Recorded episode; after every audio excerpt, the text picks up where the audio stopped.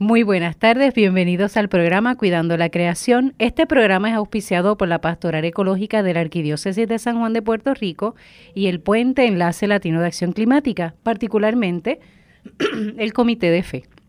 Como saben, los domingos de 1 a 2 de la tarde por Radio Paz AM 810 tenemos un espacio de diálogo interdisciplinario, multisectorial, de base de fe ecuménico e interreligioso en el cual hablamos sobre la realidad de nuestra casa común, la realidad de nuestro planeta.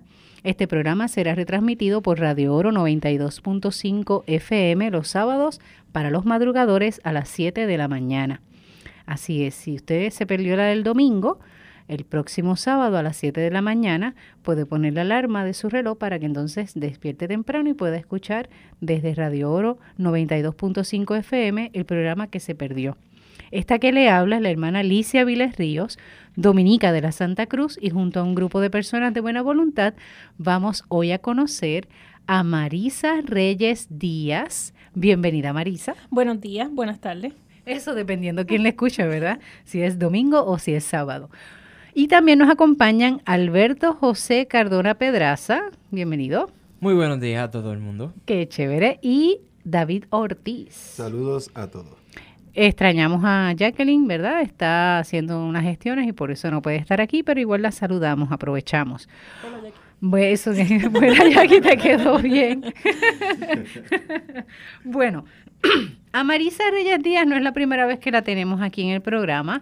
Lo único que en esta ocasión es desde una experiencia y espacio distinta, porque la primera vez que Marisa llega al programa de Cuidando la Creación es a través de Guaquiá, ese colectivo, ¿verdad?, que ha estado eh, teniendo oportunidad de darse a conocer por este espacio.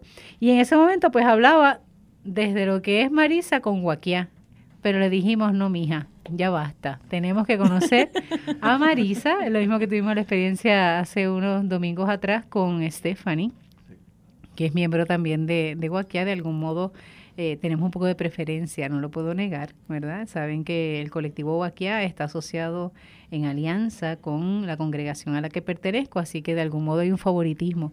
Lo lamento, tengo que confesarlo, pero hay que bregar con eso. aceptarlo, aceptarlo. el primer paso. Es el primer paso. Ese es el primer paso, lo estoy aceptando.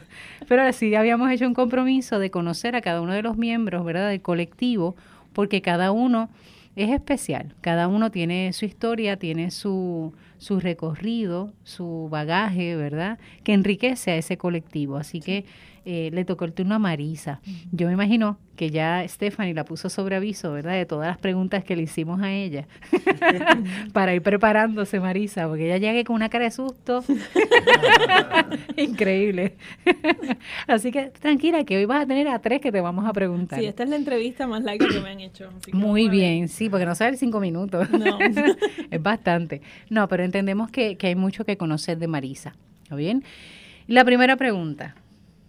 ¿Quién es Marisa, con doble S, Reyes Díaz? Que es la pregunta más difícil, ¿verdad? porque, porque es como uno define la totalidad de, uno, ¿verdad? Y eso no, no se define en una oración. Marisa Reyes Díaz se crió en Caguas. Oh, cagüeña. Eh, mis papás son Carmen S. Díaz, Resto, y mi papá Carmelo Reyes del Valle. Este, Carmen y Carmelo. Sí, doble C. Mira qué bien. la versión femenina y la versión masculina del nombre. Por lo menos no me pusieron ningún nombre con C. No, no se pusieron tan creativos. O Carmelina. Tú te imaginas. No, no, no fueron tan creativos. Eh, tengo una hermana, Angélica María Reyes Díaz. Eh, soy la mayor en la casa. Así que me crío en Caguas y tengo ese orgullo cagüeño característico. ¿Cómo es que dicen los cagüeños? ¿Cómo es que dice Caguas? ¿Cómo es que Centro y, centro corazón, de, Puerto, Rico. Entonces la capital, ¿eh? ¿De qué es la capital? Casi la capital. Los criollos. Los criollos de Caguas. Pero vivo vivo en Juncos, o sea que me crió en Caguas durante las primeras etapas, entonces incluso iba a la escuela, iba a casa de mi abuela, ahí pasaba el día, cuando llegaban mis papás de trabajar, pues entonces nos íbamos después para Juncos. Así que dormía en Juncos. Okay. Siempre he dicho que, que, duermo en Juncos. Este. Ahora comprendo las fotos que publica de juncos. Sí. Son de noche. La estrella, la luna. Ahora, Exacto. todo cobra sentido. Sí. Así que nada, me, me crió en Caguas, eh, estudié en, el, en la Academia Cristo de los Milagros, en Ujú. Caguas. Eso también hace ¿verdad? esa conexión con, con el pueblo hasta cuarto año. Eh, ¿En el mismo colegio? ¿En la misma escuela? En la misma escuela desde Academia. primero, sí. Y nada, ahí desarrollé un poco también lo que es el, el liderazgo, este, todo el asunto de participar y envolverse, no solamente entrar a clases e irme, sino que eh, participaba en distintas cosas desde Ujieres este, y otras asociaciones que me mantenían activa y haciendo mil cosas a la vez, como siempre me ha gustado. Formé parte también de la pastoral juvenil desde que hice la confirmación. Ujú. Y entonces ahí desarrollé más este asunto del liderazgo. Eh, formo parte de la coordinación de la parte de, de formación de la pastoral juvenil a nivel diocesano. Ya yo no me acuerdo de los años, ya yo te estoy dando estas cosas sin años porque... Yo quería tirar en medio, pero está bien. No, no, no, no, no, vamos a dejarlo hasta ahí. Este, no, me, no me acuerdo de los años, pero sí sé que cuando se empieza a complicar la universidad, estudio manejo de vida silvestre, entro, a- bueno, entré a la universidad por biología marina. ¿Y qué te pasó? ¿Verdad que tú eres? Yo soy de biología marina. ¿Qué pasó? Y en marina. Humacao, por cierto. Exacto, Sí. estudio en la UPR de Humacao, eh, entró por biología marina y ¿Tú entraste cuando era ya recinto o cuando le decíamos usted a colegio? recinto. Ok. Eso te da una idea. Sí, eso me da una idea, porque cuando Bueno, yo era en el entró, colegio. Entró a, entró a la universidad en el 2007. Ok. Este, y empiezo a hacer investigación con eh, el profesor Nestalí Ríos, que él estaba en ese proceso investigando el recién descubierto eh, coquillanero. Ok. Empiezo a hacer investigación ahí y me enamoro de todo el asunto de la ecología, de los anfibios y toda esta ma- este, gama terrestre que hay. Así que ahí me cambié para manejo de vida silvestre. Así que terminó el bachillerato. Ahí Ya, y manejo nos quitó una bióloga marina. Quitó a tres, porque fuimos tres que nos fuimos. Estábamos los tres matriculados en biología marina, empezamos investigación, nos enamoramos del asunto y nos cambiamos para manejo. Eso es infidelidad, pero vamos, está bien. No, eso es de tener el espacio para Claro, descubrir tu vocación y saber tomar una decisión. Pero es también reconocer el aporte, ¿verdad?, del Departamento de Biología con Sí. todas su- sus variantes y que lamentablemente ahora en la Universidad de Humacao va, va a cerrar o ya cerró el Departamento de Biología Marina.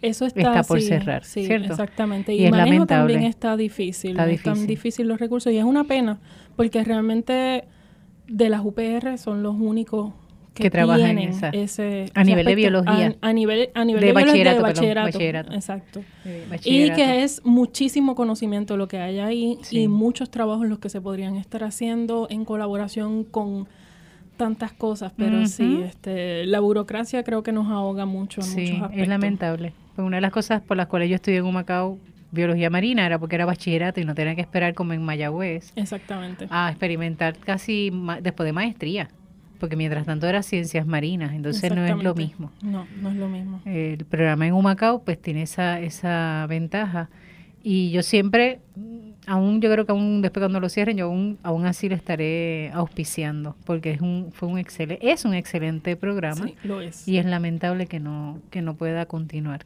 Sí. Pero que, ¿verdad? Que cambien de parecer, pero... Yo también espero que así Sí. sea, porque realmente sería una, una pena.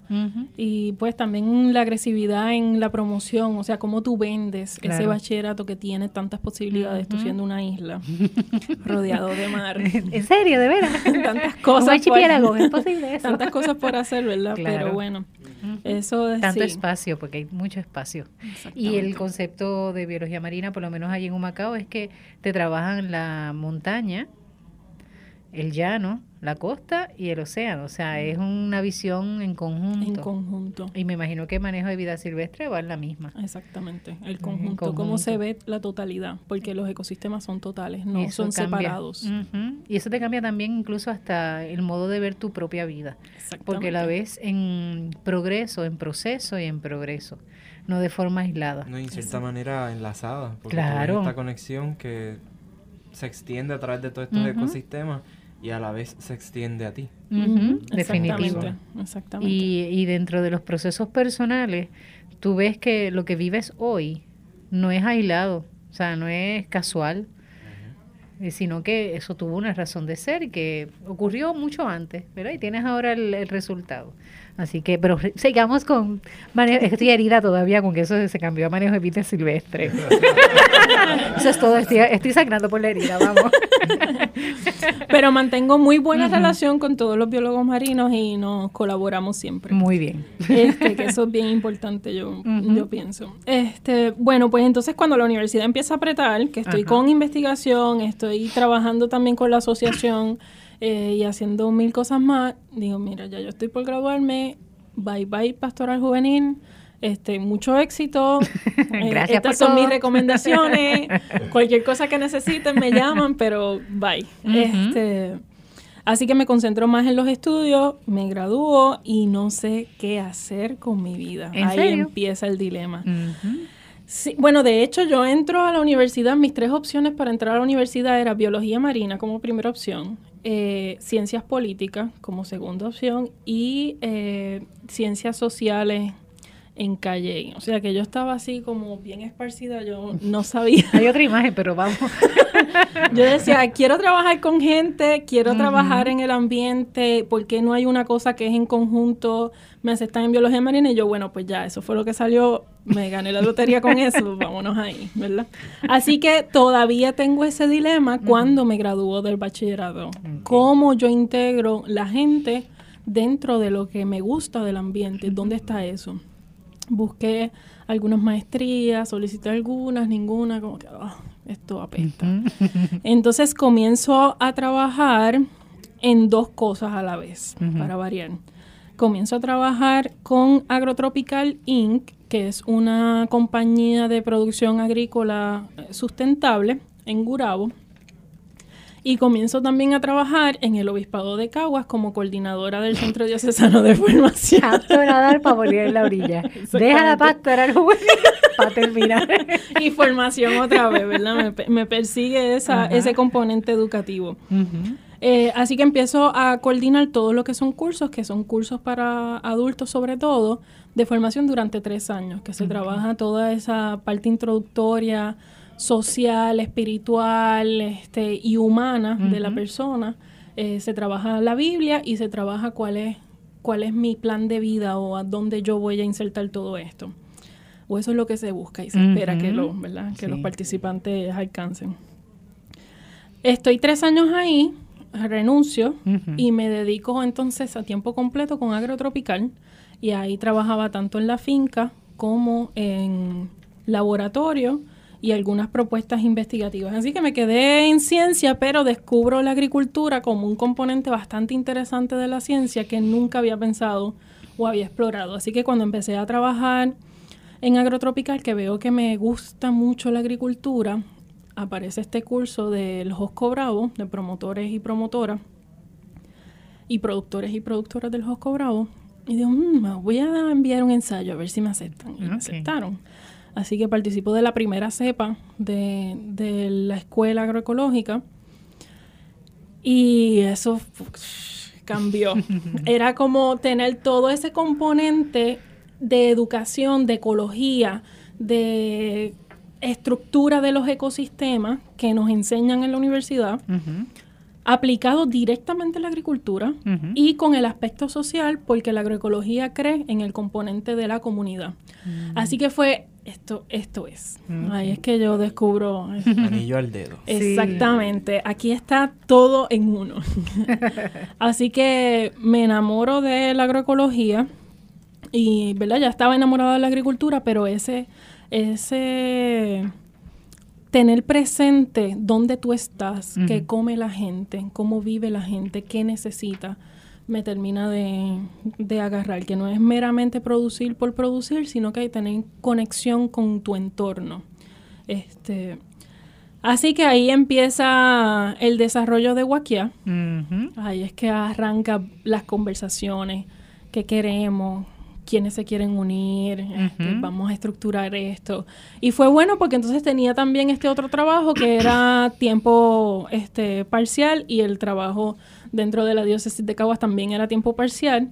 Así que me daba break de jugar con todo y poder levantar este, un poco guaquía con los muchachos. Entonces, ¿qué pasó? ¿Qué fue? ¿Qué ocurrió? ¿Qué hubo? ¿Qué ocurrió? En el 2000 17, eh, sí, en el 2017 vienen los cambios más interesantes, ¿verdad? Este, ¿Estás hablando de María? ¿Estás hablando del, huracán? ¿Estás hablando de qué? Antes de María, antes de Irma, de hecho, este, yo estoy trabajando entonces a tiempo completo con Agrotropical y tengo una situación de salud, llego al hospital, este, pierdo un órgano en el evento y más de tres meses de recuperación a la semana llega Irma, dos semanas después llega María. Así que yo estoy en cama, que no puedo hacer nada, no puedes levantar más de cinco libras, me siento totalmente inútil. Una mujer que ara con bueyes, que no puede levantar cinco libras, para mí fue la cosa más frustrante que me pueda pasar. este, así que estoy como en el manejo de cómo lidio con que no eres inútil, pero no puedes hacer todas las cosas que estabas haciendo. Tienes que cambiar. ¿Cómo adaptarte en ese Exactamente, cómo me adapto. Con el país en crisis de que tú quieres estar en todas las brigadas del mundo, habidas y por haber, trabajando para ayudar, para llevar lo que sea, y no puedes salir de tu casa. Así que fue bastante agobiante. Eh, y desesperante, pero a la vez el que se detuviera el país, pues ayudó a que yo me estuviera quieta y que pudiera tener una buena recuperación, porque si quiero durar, pues tengo que comentó, Alguien me comentó que durante el tiempo del soplar el viento bien fuerte, ella estaba tumbada dormida. Ah, sí.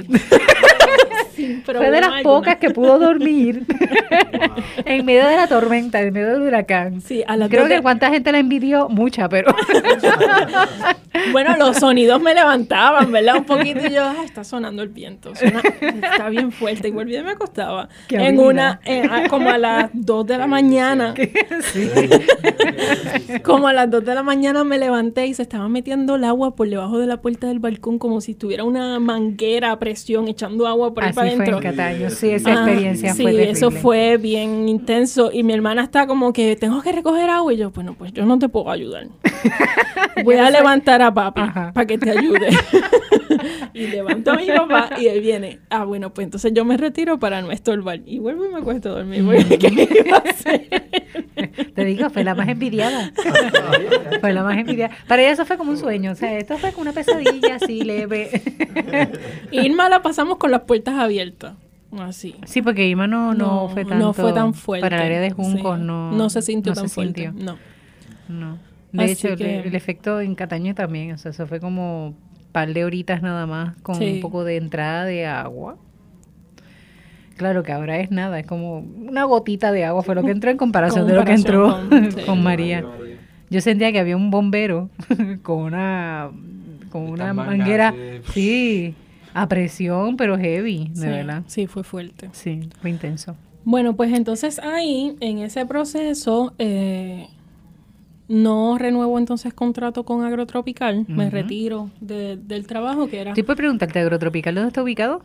Eh, eso es muy buena pregunta. ¿Dónde está ubicado? Ahora mismo las facilidades están ubicadas en Santa Isabel.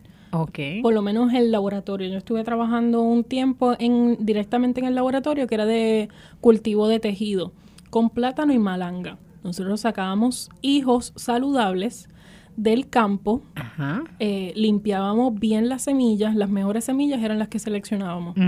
Entonces lo llevábamos a unos cubitos chiquititos y eso se pone en un medio de cultivo que tiene todos los nutrientes que necesita la planta. Como si fuera la tierra como si fuera la tierra, exactamente. Una tierra bien abonada. Y entonces ella empieza a hacer el proceso de multiplicación, igual que lo hace en el campo, que empieza a botar los hijitos por el lado.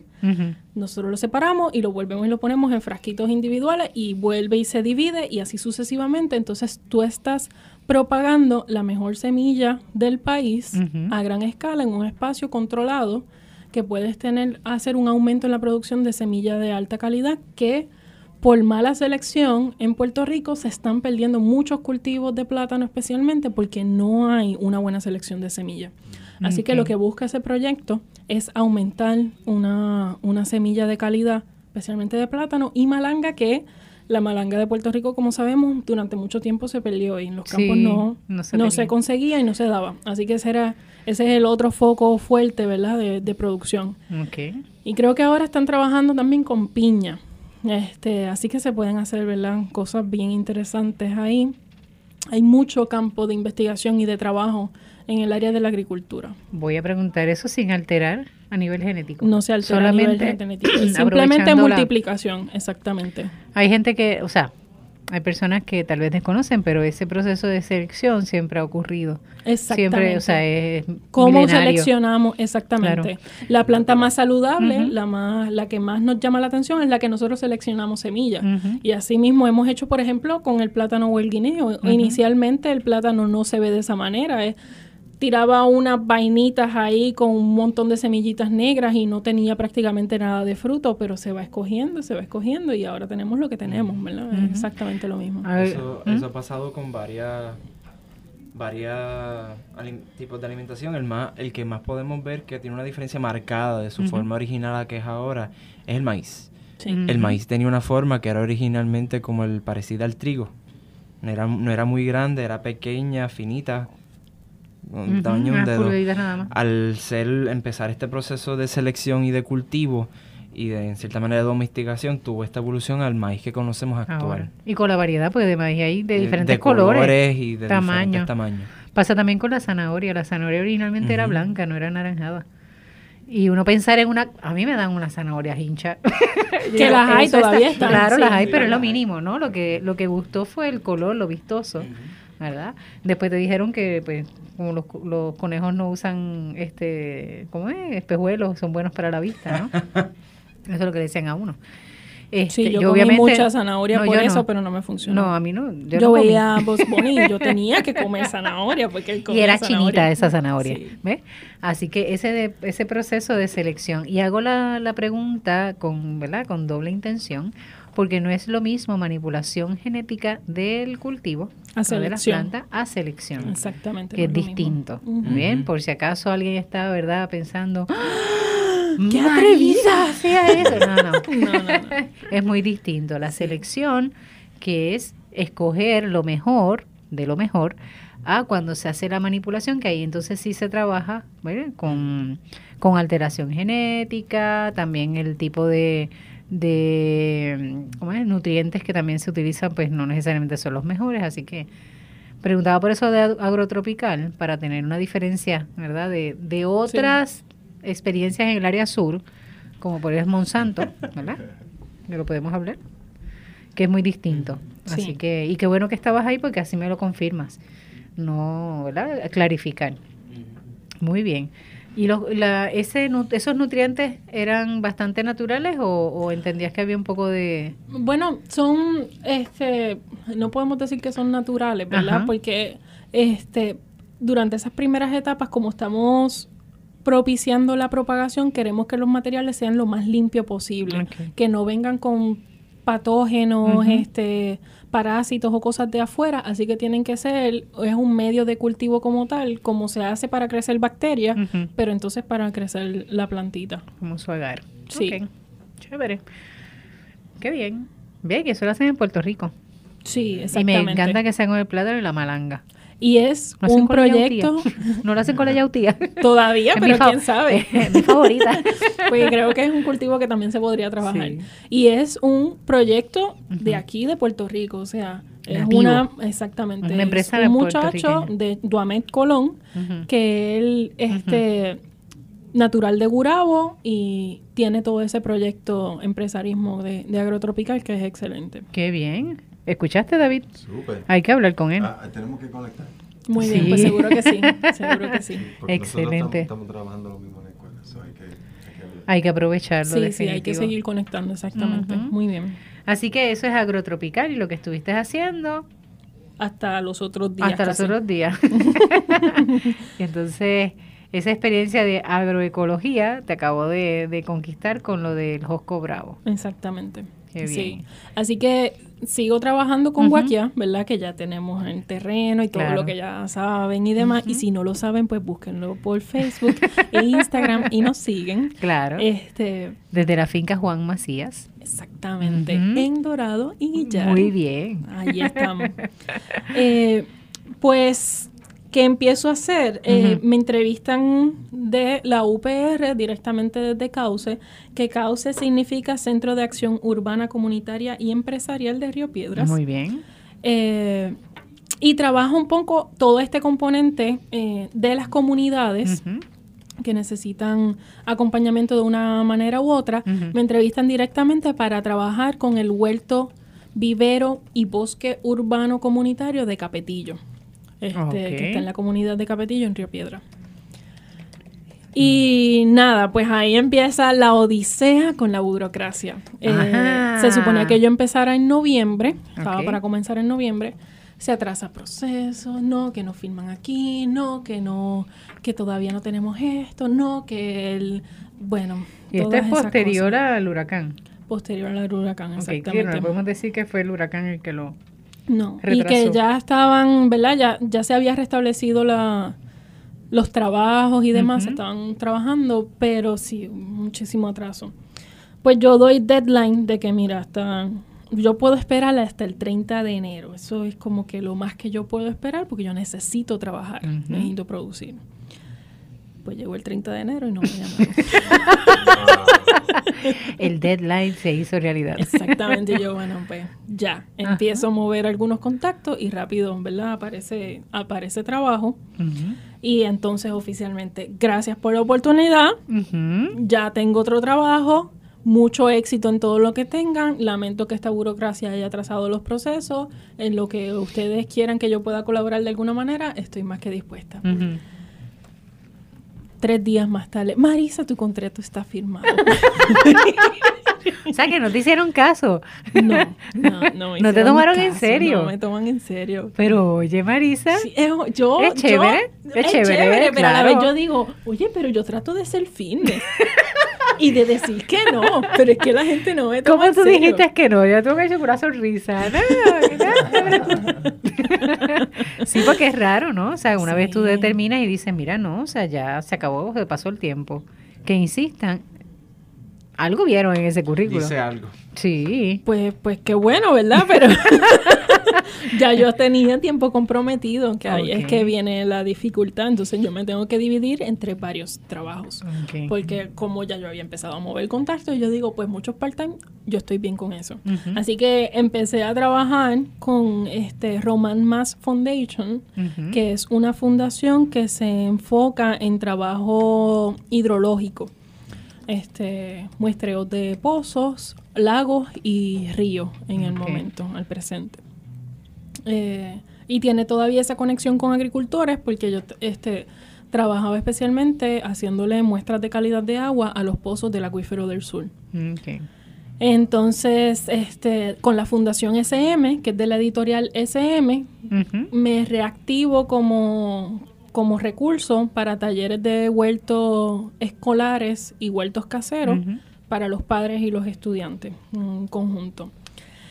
¿Y cuál fue el otro? Ah, Todo esto es un part-time, de part-time, de part-time. exactamente. ¿Está bien? Cuando Y dicen que los jóvenes, o sea, la, la clase trabajadora es vaga, Sí. tienen Vaga. aquí, no saben lo que dicen, Exactamente. que hay un esfuerzo. Eh, comienzo entonces también como asistente académico del Josco Bravo, así que de lo que fui Ujú. producto, ahora estoy también Eres estoy parte. trabajando un poco ahí, sosteniendo y organizando los cursos ahora mismo. La pregunta es, una- ¿y cuándo duerme? O sea, ¿en qué momento del día duerme? ¿Cuándo como más que dormir?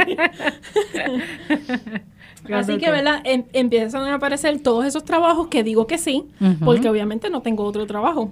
Este, y entonces de momento, pues, en causa me dicen, te necesitamos, necesitamos. aquí. Así que accedimos a unos acuerdos, llegamos a unos acuerdos y yo, bueno, pues hasta, hasta junio yo hago mi esfuerzo y trabajo lo que yo pueda trabajar aquí.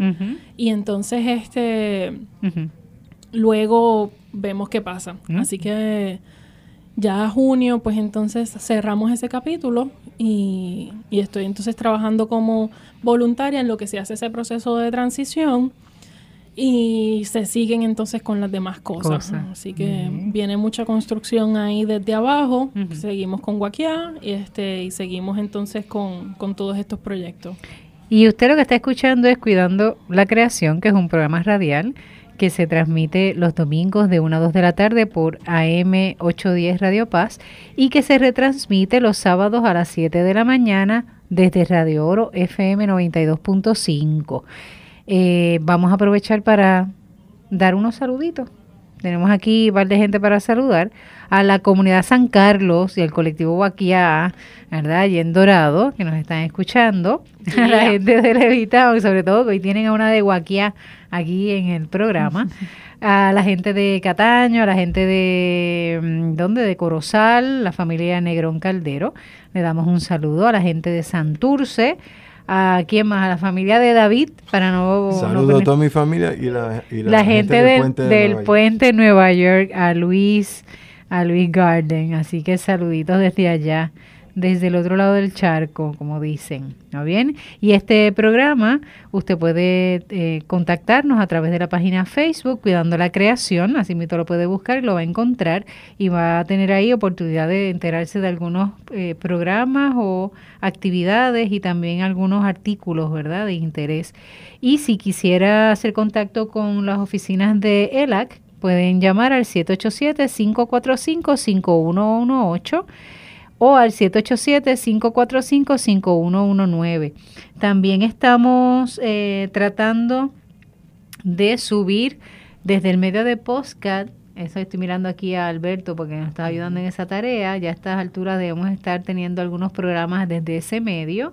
Ya lo estaremos anunciando por la página de Facebook Cuidando la Creación para que puedan escuchar en cualquier momento los programas de dos años que ya llevamos, dos años y un poquito más y unos meses, ¿verdad?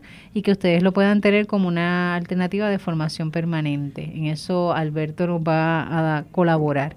Así que aprovechamos en esto. ¿Está bien? Y lo que hemos estado escuchando en la primera parte del programa es conociendo a Marisa Reyes Díaz, ¿está bien? Quien es natural de Caguas, aunque vive en Junco.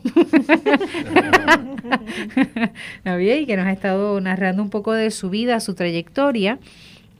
Ahora mismo nos estaba, antes de la pausita, ¿verdad?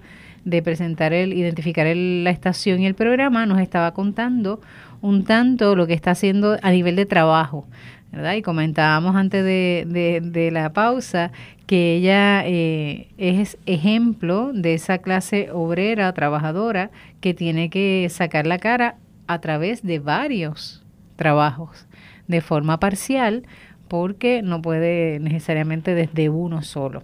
¿Está bien?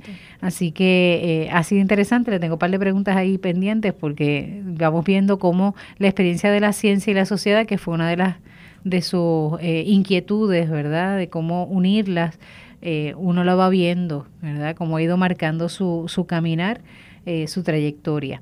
Muy bien, y nos está hablando sobre el proyecto CAUCE, que es el Centro de Acción Urbana, Comunitaria y Empresarial de Río Piedras, específicamente en el área de Capetillo, y que eh, el pasado mes de junio culminó sus labores ahí. de ahí nos tienes que hablar un poquito más, ¿verdad? Sí, de cuáles sí. fueron los frutos o cuál fue la Y lo que se experiencia. hace. Y lo que se hace para que conozcamos cada vez que escuchemos cauce, ¿verdad? No el cauce de un río, sino el cauce, que es un programa Centro de Acción Urbana Comunitaria y Empresarial de Río Piedras, eh, saber de lo que se de lo que se compone, ¿verdad? Y, y si se pudiese aprovechar ese espacio o ese programa en otra en otros en otros lugares poder hacerlo. ¿Está bien? Así que Marisa, cuéntanos, ¿qué es Cauce? Porque ya sabemos que dejaste de trabajar allá y tienes que seguir asumiendo las otras experiencias, pero Cauce específicamente a qué se dedica? Eh, Cauce es realmente es un centro muy amplio, ¿verdad? Trabajan con diversidad de comunidades en Río Piedra. Yo específicamente estaba trabajando enfocada en Capetillo, pero este con la comunidad de Buen Consejo, Venezuela, ¿verdad? Cumplen con toda con todas esas comunidades allí en Río Piedra. Entonces es un trabajo muy social, este enfocado, yo diría que sobre todo en darle herramientas a la gente para poder seguir hacia adelante. A los adultos desde, desde tutorías hasta eh, aprender inglés, manejar una computadora, ¿verdad? Capacitación. Traba- exacto, una capacitación. Eh, trabajo social, ¿verdad? Con asesoría un poco y acompañamiento de manejo de problemas y dificultades acceso a algunos recursos también. Si, si la comunidad necesita recursos para las escuelas, cómo podemos mover desde Cauce Ujú. el conseguir algunas de estas cosas. Y este sacar a los jóvenes de, de la calle, que la calle no sea una opción. O Eso sea, que es un- trabajan tanto con adultos como con jóvenes. Exactamente. Ok. Y, y yo diría casi que, que el enfoque mayor es en los jóvenes. Hay espacios de tutorías también Ujú. para, para todos ellos. Se afirma fuertemente la- la- el área de deportes con los muchachos hasta torneos entre comunidad y comunidad Ujú. Para incentivar eso un poco. Pero entonces Capetillo directamente, ellos hace nueve años, si no me equivoco, deciden en comunidad apropiarse de un vertedero que estaba ahí justo frente a sus caras y volverlo un huerto comunitario. Ese es, esa es la misión y cómo es que empieza a, a nacer ese proceso, pero sale desde la comunidad. Mm, interesante. Sí, así que empiezan primero pues todo el rescate del área. Este, primero entonces sembrado directo, se dan cuenta que el suelo está totalmente contaminado, hay que hacer bancos, traer composta, rellenarlo con composta porque el suelo no es apropiado para sembrar. Eh, y en todo esto envuelto Pero con un niños- Exactamente. Exactamente. Wow. Sí, todo lo y un que vertedero, puede. pero un vertedero cuando Clandestino. clandestino. Sí, sí. Eh, envuelto con niños, porque los niños, uno abre las puertas y los primeros que entran ahí son los niños. Eh, y es una dinámica bien divertida y cambiante constantemente. Además de que entonces te hace bajar como 15 a tu ritmo de trabajo. porque si yo entro con lentitud de, ah, vamos a levantar el banco, vamos a rellenarle con composta y voy a pasar el trimmer. Pues a lo mejor solamente hacemos el banco. y bueno, pues está bien, ¿verdad? Pues, pero ellos lo hacen. Ellos Ok. trabajan y, y lo hacen propio. Y eso es lo que buscamos. Este, que de hecho la meta de desde Cauce es lograr una transición de que la comunidad de una vez y por todas asuma de una manera total y completa el huerto, porque hasta ahora ha tenido como mucho acompañamiento desde la institución. Y eso es bueno porque a lo mejor no tienen todos los recursos, pero hay que hacer el destete, porque si no, este, Sí, se no vuelve una asumen. dependencia. Entonces cambiamos el objetivo inicial, que era el asunto de la autosuficiencia y el empresarismo, por una cosa asistencialista. Y entonces no puede ser. Así que una de las bases que se está trabajando fuertemente es el desarrollo de los niños para que no estén en la calle. Eh, pero entonces a la vez como los adultos lo hacen parte para... Y que acompañan, porque ellos solos no van a poder, los chicos no van a poder. Exactamente. Y que entonces tal vez eh, durante un tiempo, pues la institución funcione más como un acompañamiento. O facilitador. Exactamente, un facilitador para este proceso y, y entonces ellos continúen. ¿Qué cantidad de personas sí sabe? Más o menos la población en el área de Capetillo. Ahí deben haber alrededor de unas 200 familias fácilmente. sí. Es una comunidad y sobre todo de eh, dominicanos. Es una comunidad grande de, de dominicanos. Pero con mucha gente, o sea, tienen muchísima gente chula, entregada y fajona. Hay negocios locales que siempre están pendientes y que tú necesitas y no te pe- preocupes. La ferretería To Go, que casi yo la visito todas las semanas. y les digo, mira, se me rompió esto, ¿tienes algo con que lo yo pueda reparar? Sí, toma esto. Ah, La gente chulísima que, que Igualita que cualquier ferretería, ¿verdad? Multinacional. Sí, no, que lo que jamás. consigue es un empleado casi de correr detrás de ellos. Sí, Ajá. no, jamás, jamás. Este, no se compara. El servicio es excelente y son una gente bien entregada, bien fajona. Así que Sí, de que hay Este, un trabajo también que ellos saben que es a favor del- de la de comunidad. la comunidad, que ellos Claro. están ahí mismo en la comunidad. Así que es que tú necesitas, yo te lo llevo, no te preocupes, Ujú. asegúrate de que esté abierto para tal hora y yo lo llevo. Es una disposición y una entrega total bien, bien chévere. de Y cuando te sí. escucho de ese centro, hay un edificio, hay una oficina, es como Sí, un eh, centro comunal, más o menos. eh, ¿Te refieres en Capetillo directamente? Sí, Capetillo directamente. En. Capetillo, como tal, ¿verdad? El, el huerto, vivero y bosque está detrás del restaurante El Obrero. Por ahí cerca, ¿verdad? Hay un taller de mecánica y ahí detrás está el está el huerto. Entonces tiene su gazebito, tiene un vagón, que ahí guardamos todos los materiales, se guardan también las cosas de tutoría, porque ahí se hace espacio de tutoría para los niños de la comunidad. Así que tenemos tutoría y entonces tenemos el componente del huerto como algo de trabajo. Así que primero un ratito de tutoría y después vamos para la tierra cuando baja un poquito el sol porque Está fuerte. está fuerte. Así que ¿en qué horario trabaja? tra- o sea, ¿en casi siempre es como cuatro y media a seis es que entonces ellos le dan cariñito allí a la tierra. A veces nos extendemos hasta las siete porque no se quieren ir, pero eso es un buen indicio, eso es muy buen indicio. buen indicio. Y, la, y lo que siendo- lo que viene siendo las oficinas o lo que es ese las oficinas ¿no? de cauce como Ajá. tal están, eh, yo no sé cómo se llama esa carretera, fíjate, eso es un buen ejercicio, pero búsquenlo. Googlealo. Googlealo si puedes, dale. San Eh, Google te ayuda, dale. Está por... Sí, de hecho, si buscan en Google Maps Cauce, rápido te aparece el pin ahí, la- donde están las oficinas. Pero es donde está Café Paraíso, este, esa calle, ya ahí después de que tú pasas la salida del tren del tren urbano, entras por este una callecita pequeña que, que termina en, en el Burger King de Río Piedra. que no quiero auspiciar a alguna gente que está por el área. Nada, búsquenlo. Lo Yo recuerden que soy cagüeña sobre todo y después junqueña, así que el área metro no es mi Pregúntale de. Humacao en todo caso. Exactamente. Pregúntame cómo se llaman las calles por allá y yo te comento, yo te digo. Este, pero ahí es que están las oficinas y entonces eso está abierto al público general, normalmente de ocho y media a seis. Hay algunas clases que se dan hasta las siete, ocho de la noche. Y entonces también hay dinámicas para jóvenes directamente allí en Cauce todas las semanas. Mm. En este, el mes pasado estaban en, estaban de camping. O sea, es Ok. que hay distintas Diferentes actividades que están corriendo constantemente en favor de la gente de la comunidad. Qué bien. Entonces el Capetillo es más que nada funciona en las tardes, no durante la mañana. No, no durante la mañana por el asunto de que como sobre todo son niños, los que trabajan, pues Claro. esperamos a que sean después de las 3 de la tarde, se abre el huerto, los lunes y los miércoles ahora mismo.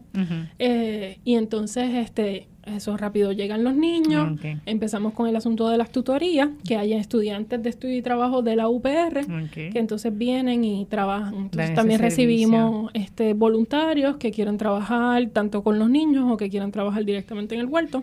Se van haciendo esa dinámica. Ya escucharon y comprenden por qué Cauce la, la- le insistía en que trabajara con ellos. Porque aun cuando ya ya terminó de trabajar, ella sigue hablando como si estuviese allí. Sí, Lo es que captaron. Sí, es que se hace un apego, especialmente cuando hay niños. O sea, no. Es muy cierto. es bien difícil. Difícil, es correcto. bien difícil. Entonces, este, Missy, ya llegué. Missy, ¿qué vamos a hacer hoy? Missy, me amarras los zapatos. Missy, ya quiero agua. Missy, tú me compras mantecado. Una- Alberto, ya escuchaste, ¿verdad? Porque te decían mister en la escuela. No, no, chacho, eso no, no se pierde. Yo creo que aunque uno no, no ejerza la función de maestro, ellos te ven como, como modelo. Sí. Como modelo, y entonces saben que hay un proceso de educación en el huerto. Eres así un que, referente, eso no- Exactamente. no escapa.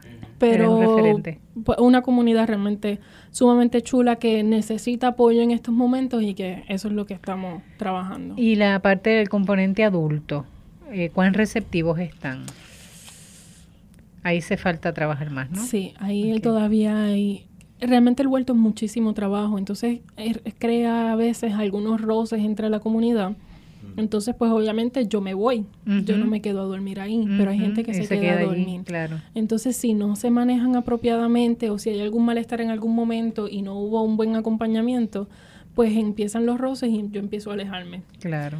Entonces, pues todavía hay una cosa de comunicación, de cómo se hablan las cosas, que eso no se aprende de la noche a la mañana y son procesos dinámicos y vivos que hay que entonces estar ahí constantemente y respetar el espacio también de la gente, porque pues la gente se puede drenar, es un trabajo agotador, físico, bajo el sol.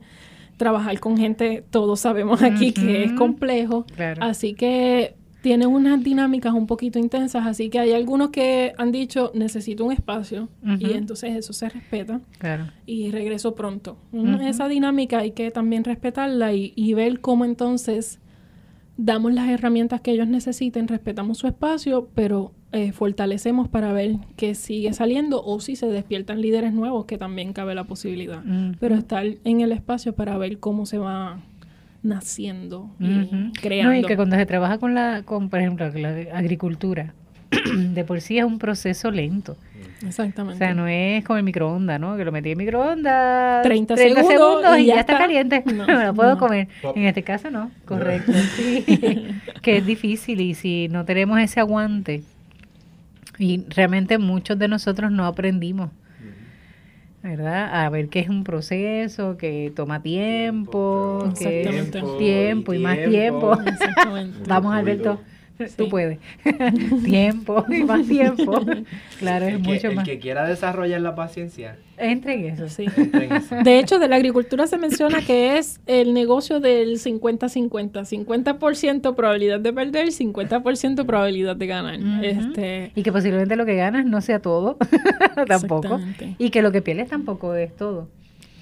Ese es el detalle, o sea, esa es la magia de todo eso. Así que, pero son procesos que si no hay quienes lo acompañen y quienes lo traduzcan, porque más que nada es eso. Y escuchándote no puedo evitar eh, enlazar, ¿verdad? Toda tu trayectoria, esa experiencia, por ejemplo, que resaltabas de liderazgo en tu formación inicial, eh, incluso tu anhelo, ¿verdad? En cuestión de manejo, estoy herida todavía con biología marina, manejo vida silvestre. Pero también esa parte de, de, mm, la formación, ¿verdad? Eh, no solamente eh, la formal en escuela, sino también esa otra formal que recibiste a nivel espiritual o a nivel, ¿verdad? Este humano, Sí, pues ya se va viendo, ¿no? O sea, Sí. tu enfoque es otro, tu mirada es otra. sí. ¿no? O sea, no es cumplir con, ¿verdad? Y es cumplir con un horario y se acabó, sino que hay un componente humano, ¿verdad? Que está detrás y que, y que necesitas de algún modo, no salvar, pero sí rescatar. Exacto. que, Y por eso yo también lo menciono, porque uno es parte de la historia de uno como persona, pero que también este te da un panorama distinto de cómo tú trabajas y si hay veces que hay que hacer cosas voluntarias, pues hay gente que diría no, Ujú. si, Si no no hay si nada a pa- cambio, ajá. exactamente, pues nada que ver. Pero yo creo que este país necesita mucho más que solamente un trabajo de 8 a 5 ujú, y es desde abajo. Y ese desde abajo tiene necesita horas extra. Así que ahí estamos. Horas extras y, y sin pensar en que va a haber eh, compensación. Exactamente. Totalmente gratis. Bueno, más que gratis, gratuito o eh, desde la gratuidad. ¿no? Sí, También, porque implica también reconocer que yo he recibido cosas o he recibido experiencias porque hubo gente que la perdió, con- perdió el tiempo conmigo. O, lo o sea, yo digo invirtió, pero realmente lo perdió conmigo para poder este ser quien yo soy. ¿verdad? Para contribuir a mi persona. Y eso, si no tenemos la capacidad de ser eh, agradecidos de eso, pues definitivamente se nos hace mucho más difícil Exacto. que a veces me preocupa cuando se habla de los estudiantes, estos programas de horas verdes, ¿verdad? De que tengan una experiencia y un contacto con la naturaleza o con todo este tipo de, de dinámica. Me preocupa que simplemente sea el, el de recoger materiales reusables o basura, punto. Material descartable porque es como decir que el único contacto que tengo con es con eso, con materiales desechables y no necesariamente, ¿verdad? Implica mucho más Exactamente. implica mucho más y el contacto con la naturaleza, con la tierra, cuando realmente con- tienes a alguien que te encauce, tomando eso de cauce, ¿no? Te encauce también a, a- a relacionarte con la tierra de, de otra forma, desde otra dinámica, que no es simplemente el ensuciarnos las manos, sino que ya tú verás que nos ensuciamos las manos ahora, Pero comemos después. pero comemos después. Eso fue otra de las cosas que logramos este semestre y es que Pues inicialmente lo que se producía, el, el huerto tuvo sus efectos, el huracán tuvo sus efectos en el huerto. No escapó de eso. Exacto, había transición porque por algo entro yo, ¿verdad? Hay un proceso de transición ahí también, las cosas se pusieron duras a nivel de comunidad en el huerto, o sea, en la comunidad como tal. Así que hubo una pausa incluso desde la institución a, al huerto, el espacio no se estaba visitando por seguridad y otras cosas. Este, así que cuando se calma un poco el asunto, cuando entonces este, se empiezan a avivar las cosas, pues se va retomando el espacio. Así que lo que antes se vendía, pues ahora no necesariamente se puede vender porque tenemos que restablecer las conexiones, tenemos que empezar desde cero, en lo que se logra una producción estable, cómo la mangamos, este, quién la va a asumir. O sea, hay muchos procesos de decisiones a nivel comunitario que todavía se están trabajando. Así que, pues entonces lo que vamos a producir es para nosotros. Ah, pues muy bien. Ah, pues vamos a hacer una ensalada. Ah, pues vamos a hacer Perfecto. una ensalada. Entonces, una de las señoras de la comunidad preparó una vinagreta con aceitito y su vinagre y su sal y la cosa. Y los niños cosechaban pepinillos, lechuga, este, los tomates, qué le echaban la vinagreta y vamos a comer. Y entonces, ah, que pues vamos- posiblemente no van a comer eso en otro sitio, que en ni otro momento siquiera no en vegetales, casas, correcto. No, exactamente. Eso no eso se iba a dar. Eso no se iba a dar. Así que comienza una cultura de que yo me como lo que yo estoy sembrando aquí. Este, bien. Ay, me da emoción y todo. Qué Este, bueno. Así que se van trabajando esas cositas, ¿verdad? De apropiación de espacio también desde los más chiquitos que hay uno que visita que lo que tiene son tres años. Este, y tiene sus botitas, eh, Qué botitas chulo. amarillas para caminar por allí, por el, por el huerto. Qué chévere, qué bien. Y eh, Marisante, que nos vayamos porque ya nos están indicando, ¿verdad? Que estamos con menos tiempo. Estoy Harry, estoy molestando a Harry, el técnico. Eh, quisiera eh, resaltar tal vez a una, un aspecto de lo de Guaquiá. Ya nos habías dicho, ¿verdad? Que es en Dorado. en la finca eh, Juan Macías, ¿verdad? Y que está en colaboración también con acompañando a la comunidad San Carlos, allí en Dorado. Sí, Sé que tienen una actividad ahora en julio, sí. ¿Verdad? Que justamente la semana que viene, sábado, ¿qué es? Sábado 14. El sábado 14 Ujú. vamos a tener ese festival. es un este, festival. Prácticamente, con distintos componentes, ¿verdad? Queremos este tener un... Nosotros recibimos unas donaciones de unos voluntarios que estuvieron con nosotros durante marzo, si no me equivoco, eh, de cosas escolares. Así que queremos hacer entrega de todos esos materiales. Tenemos unos componentes de salud también para manejarlos allí con la comunidad, más, más eso para los adultos, trabajar unos Goofy Games para los niños, ¿verdad? Este, una, es una, un día dinámico de muchas cosas pasando a la vez. Este, un tallercito ta- de siembra, van a haber distintas cosas, ¿verdad? Y esto va a ser en la cancha bajo techo de la comunidad de San Carlos, Eso. en Barrio Guillar, eh, a partir de la una de la tarde, aproximadamente. Muy bien. Así que Una. sí, sí, este, ¿verdad? Estamos haciendo esas cosas, como habíamos mencionado en el programa anterior de, de Guaquiá. Ujú. Eh, Guaquiá se tuvo que enfatizar más en el asunto de la comunidad Ujú. post María, porque nos quedamos sin recursos para el terreno y dijimos, vamos a enfocar en lo que necesita ahora mismo, que es la comunidad.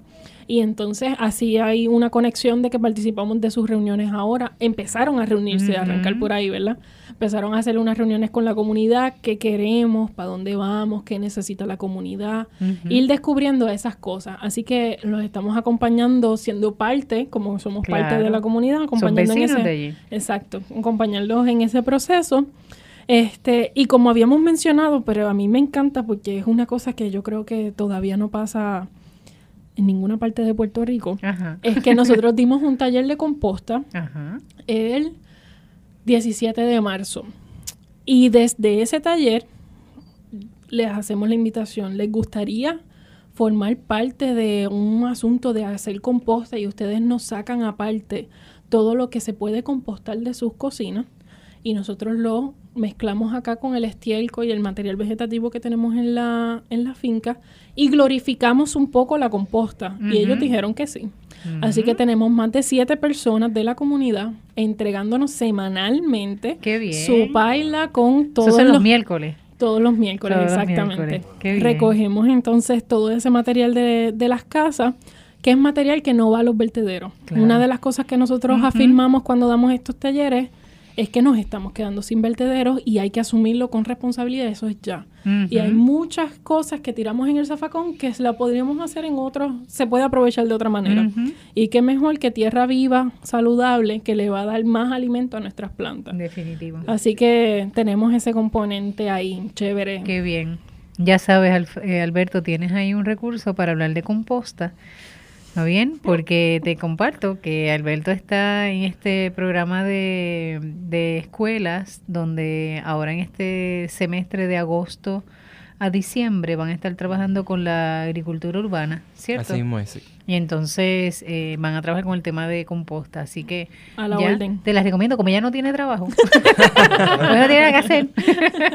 Pues Puede ser un recurso, porque son talleres que se ofrecen a estudiantes, en- puede ser para intermedia, eh, Intermedio superior elemental y superior. y superior, así, Un- en el área de un grado. Santurce. Un grado, una, una menos de una hora, ¿verdad? Sería media hora. Como una hora. Una sí. hora, Una hora, una sí. hora. Ella tiene experiencia, yo te Sí. la recomiendo. Me avisa, me Otro avisa. part-time.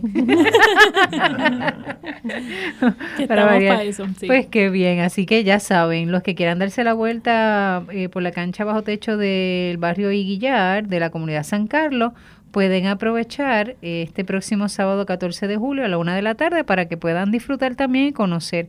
Mis hermanas de comunidad van a estar. Muy Muy bien, bien. así que van a hacer la, el- el- la tarea de, de visitarles a ustedes, así Muy que hay que ponerse en contacto.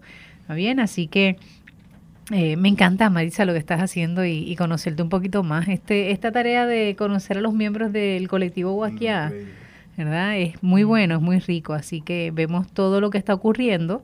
Me gustó muchísimo esto de agrotropical, ¿está bien? Por el hecho de, de saber la labor que se está realizando en Puerto Rico, Sí. esa selección, ¿verdad?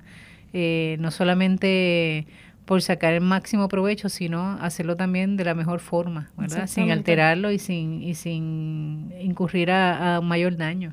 Y sin seguir propagando plagas, porque entonces ese es el otro problema, que Ujú. cuando sacamos semillas de un sitio que ya está con nemátodos y, y este picudo negro, que son los que más afectan el plátano, pues lo pasamos porque eso está Sí. en el colmo. Si no sabemos limpiar bien la semilla, lo estamos pasando en nuestro terreno. Qué Así bien. que hay que hacer esa selección y esa limpieza de semillas para seguir propagando cosas buenas. Qué chévere.